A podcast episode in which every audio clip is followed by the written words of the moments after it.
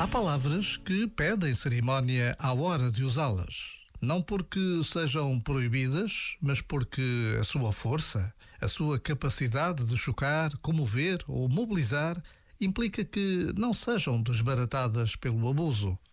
Palavras como fascismo ou esperança não podem perder o seu peso, transformadas em insulto preguiçoso ou slogan instantâneo. Se qualquer um pode ser apelidado de fascista, então o mal do fascismo deixa de ser chocante. Se a esperança está em todos os produtos, então não nos leva a lado nenhum. As palavras não são apenas som.